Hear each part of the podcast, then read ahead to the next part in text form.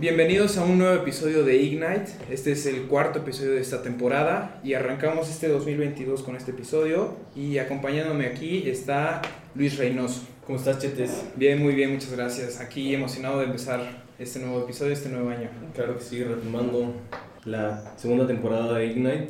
Y hoy tenemos a dos invitadas muy especiales, como siempre. Ana Pau de Finanzas y Andy Castellano de Comunicación. Nos pusieron un tema muy interesante a la mesa.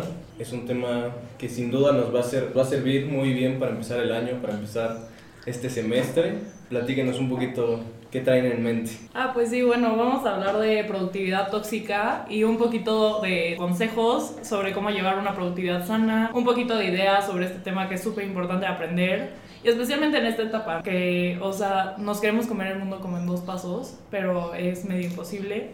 ¿Tú qué opinas, Ana Pau? Sí, o sea, yo creo que ahorita como jóvenes sentimos que tenemos mucha energía y tiempo. Queremos hacer todo, o sea, queremos experimentar, vivir y hacer mil cosas, pero para hacer eso empezamos a descuidarnos y más que nada porque a veces escuchamos como o vemos que las personas que más hacen cosas o están ocupadas son las que más éxito tienen. Sí, pues justo tenemos como el ejemplo de Slim Game Forbes, siempre sale como, ah, es que se levanta a las 4 de la mañana y por eso es el empresario más exitoso y todo el tiempo está haciendo cosas, cuando en realidad el camino al éxito no es así, o sea, necesitas como estos tiempos de reflexión, de introspección para saber, pues, qué estás haciendo con tu vida, ¿no crees?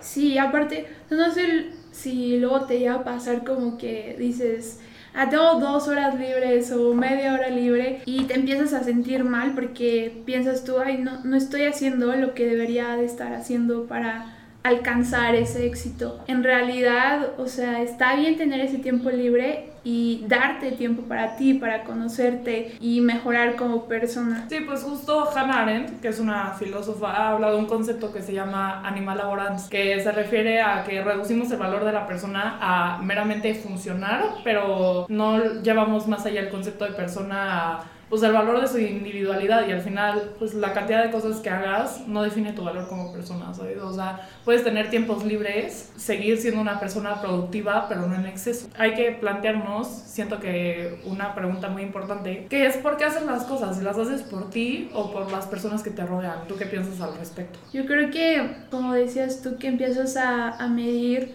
tu calidad como persona por las cosas que haces o ahorita, no sé, en la escuela, mides tu calidad por las calificaciones que obtienes, ¿no? Cuando eso solamente es un número y no representa tu valor como ser humano, sino es tu esfuerzo, tu trabajo, el empeño que le estás poniendo a lo que haces. Sí, también como que tendemos a compararnos muchísimo, ¿no? O sea, en un grupito de amigos, a mí me pasa que tengo mi grupito de amigos que a todos les va súper bien académicamente y puede ser algo muy positivo, pero también muy negativo, porque aunque te pueden jalar para que te vaya mejor, como fue mi caso, pues también puede ser que al final sea como muchísima presión de seguirles el paso, de seguirles la corriente y al final como que te desvides para cumplir estas como expectativas. Y ya ahí es como, pues, ¿por qué estás haciendo las cosas? O sea, porque tú quieres, porque van encaminadas a tu meta o porque estás cumpliendo los objetivos de alguien más o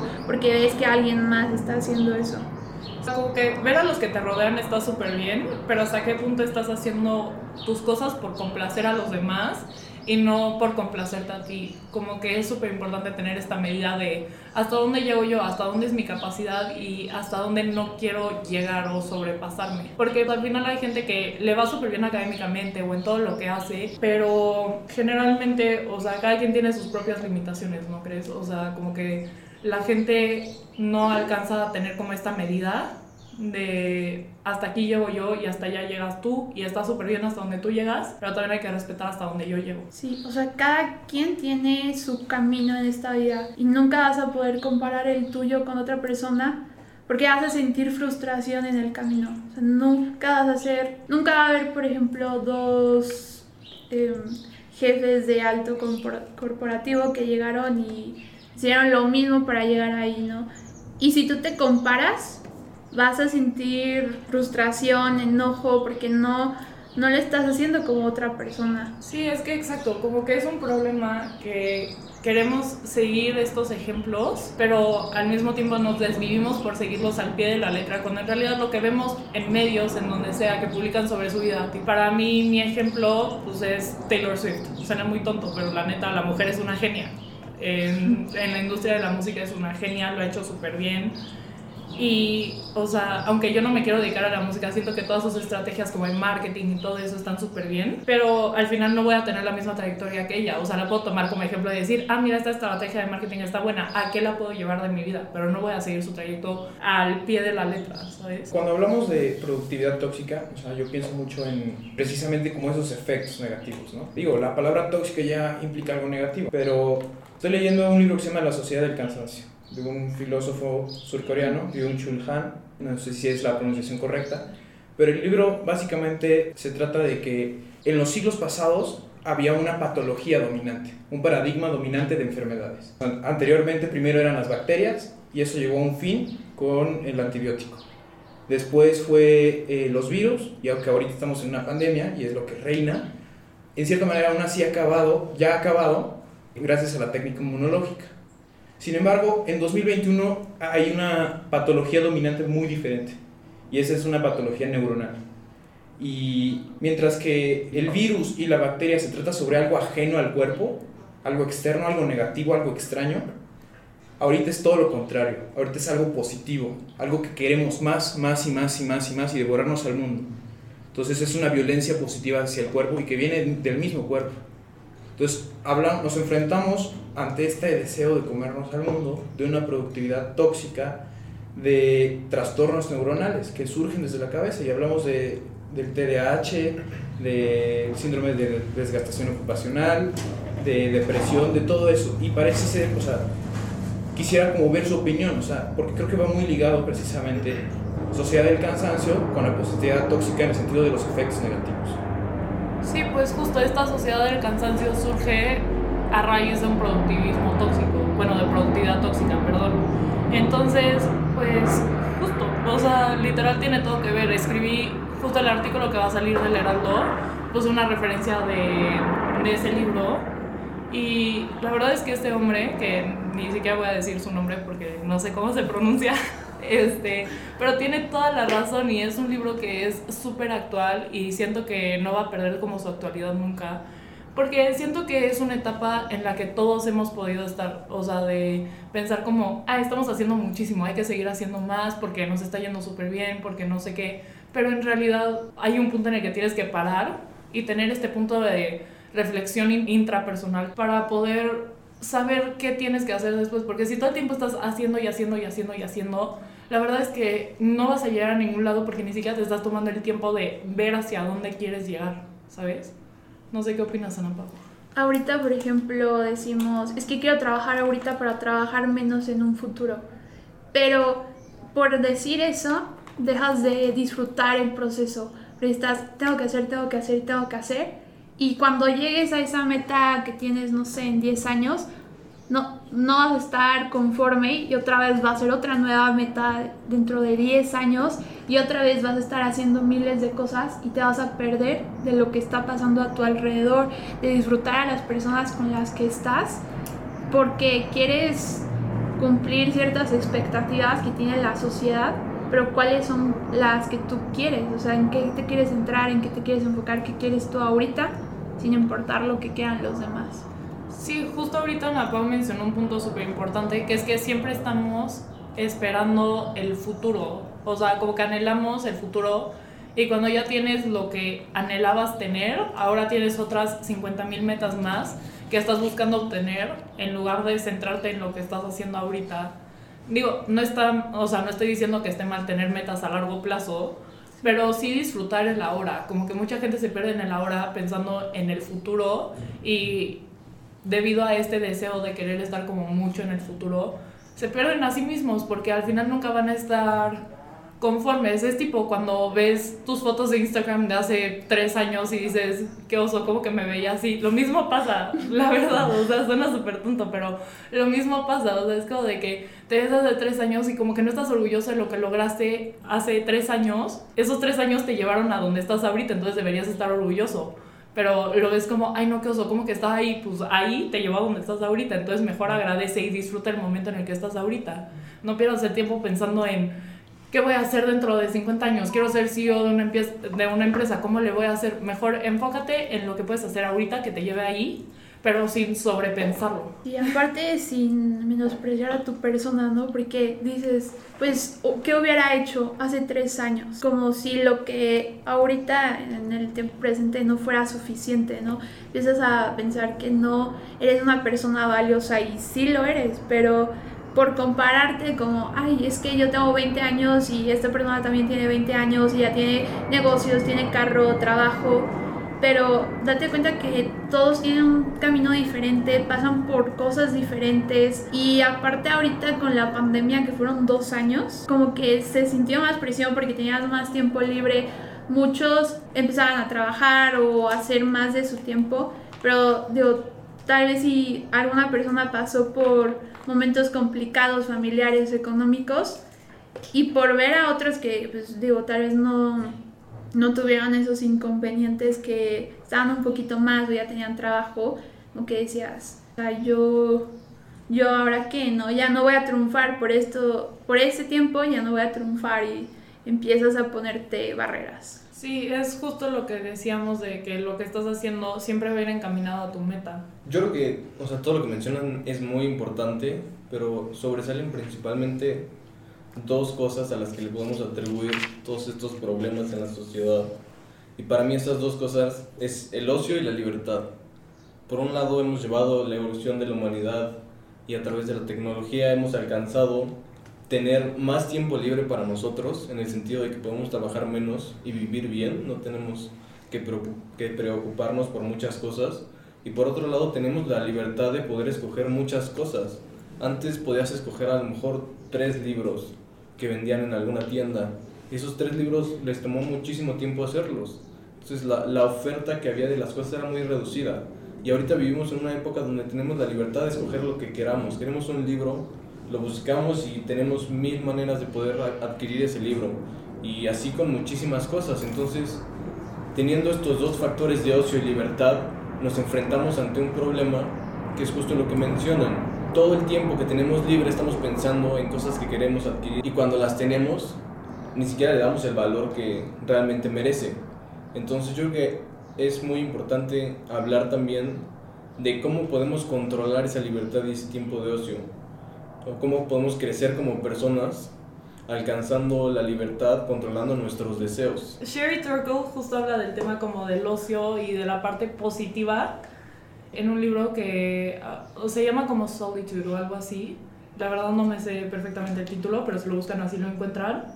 Y justo habla de como esta importancia de la comunicación intrapersonal y de cómo vemos el tiempo como un recurso para explotar. Entonces no nos tomamos este tiempo para decir como, o sea, porque todo el tiempo como que buscamos la manera de evadir nuestros pensamientos, si te das cuenta, o sea, cualquier persona de nuestra edad, si le preguntas qué está haciendo ahorita en su cuarto, probablemente o está haciendo tarea, o está pensando en qué trabajar, o está, o está viendo redes sociales, o, y después se va a dormir.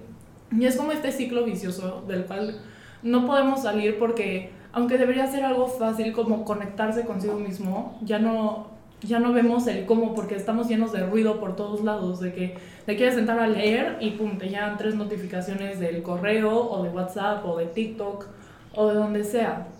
Entonces, pues sí es un problema que la verdad como sociedad actual es muy complicado de sobrellevar porque tenemos todo este ruido, todos estos distractores que nos invaden y no podemos estar con nosotros mismos, ¿sabes? Sí, yo ahorita que lo mencionas me recordó mucho a la película de Soul, no sé si la han visto, que estamos enfocados solo en una cosa y si no obtenemos eso que queremos, nuestra vida se va abajo. Entonces, si nos proponemos alguna rutina, si queremos pararnos a hacer el 5 a.m. club y no lo logramos, o si, o si no logramos lo que nos proponemos, nos deprimimos. y sentimos que no estamos haciendo nada con nuestra vida cuando realmente es todo lo contrario. Hay muchísimas cosas que hemos logrado, hay muchísimas cosas que mucha gente no ha hecho y nosotros sí hemos podido hacer y no le damos valor a esas cosas. Y yo creo que lo que hay que recomendarles a todas las personas que nos están escuchando es que volteen un poquito a ver las cosas que sí han logrado, o sea, fuera de que se propongan más metas, fuera de que marquen su, camino, primero vean lo que ya, ya han hecho y siéntanse orgullosos de ese camino que ya formaron. Estoy seguro que tiene más de un millón de cosas positivas en las cuales puedan tener un enfoque y en base a eso poder formar su camino. O sea, lo, lo pueden verlo de una manera más positiva, una manera más realista, donde no tienes que llegar a una meta para ser feliz. Dijimos ideas muy importantes aquí, ¿no? Sobre no compararte a los demás, sobre no pensar que estás viviendo como, que no estás viviendo las expectativas eh, de tus papás o las tuyas que, te, que tú mismo te impones. Pero a mí me gustaría como enfocar esto como incluso como a pequeños hábitos o a pequeñas acciones del día a día, una cosa más práctica y así ya de paso pasar al cierre. Entonces, ustedes, en su opinión, ¿qué cosas día con día puedes ir haciendo para parar esa productividad tóxica, para seguir incluso siendo productivo pero que no sea tóxico? Pues justo para, para plantearte metas y tener como... Es que de tanta oferta que hay en el mundo y de tan fácil que es todo, ¿no? Eh, trabajo, escuela por el internet, es muy fácil que quieras hacer todo, pero debes de empezar con poquito, ¿no?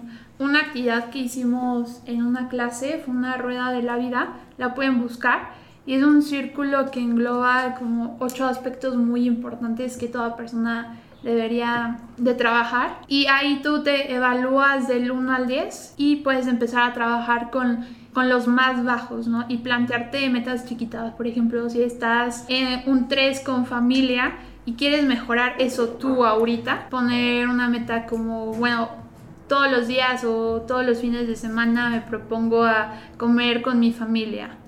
Y así empezar con, con chiquitas metas para que tú puedas lograr grandes cosas. Sí, o sea, el punto de como toda esta rueda que yo también la hice en un seminario, es como darte cuenta de qué aspectos de tu vida no estás cuidando lo suficiente. Y a mí me sorprendió porque uno de los que más bajos me salió fue salud.